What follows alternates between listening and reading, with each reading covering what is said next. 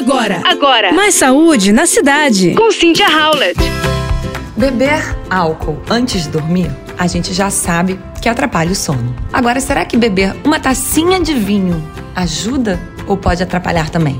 Alguns estudos mostraram que quanto mais próximo da hora de dormir, e claro, maior a quantidade de álcool, maiores são os efeitos negativos do álcool no descanso. Agora a pergunta é: e uma tacinha de vinho? E a resposta curta é que uma dose já é suficiente para interferir na hora de dormir. Ainda que logo após o consumo a pessoa se sinta mais relaxada, que geralmente é o que acontece, e consiga dormir de forma mais rápida, graças aos efeitos sedativos do álcool, o resto da noite vai ser prejudicado pelo caráter estimulante da substância.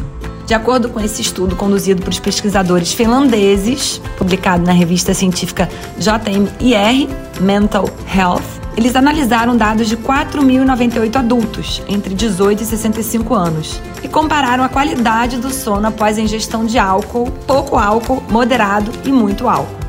Agora, se você tomar uma taça de vinho até 4 horas antes de dormir, junto com a refeição do jantar, provavelmente não haveria tanto problema. Então a dica é: se você precisa de uma tacinha para relaxar à noite, e muitas vezes pode vir de uma forma mais positiva que vários remédios, tente tomar essa tacinha até 4 horas antes de dormir, ok? O seu sono é fundamental para sua saúde. Você ouviu Mais saúde na cidade. com Cynthia Howlett.